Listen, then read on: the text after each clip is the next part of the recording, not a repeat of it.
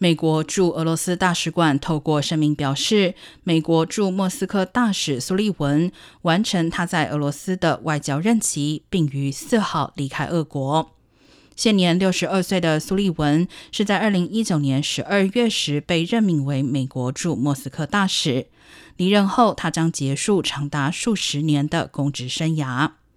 苏利文卸任大使职位，正值俄国侵略乌克兰战争的日益严峻危机，同时也处于美国民众在俄国遭到拘押的外交纷争之际。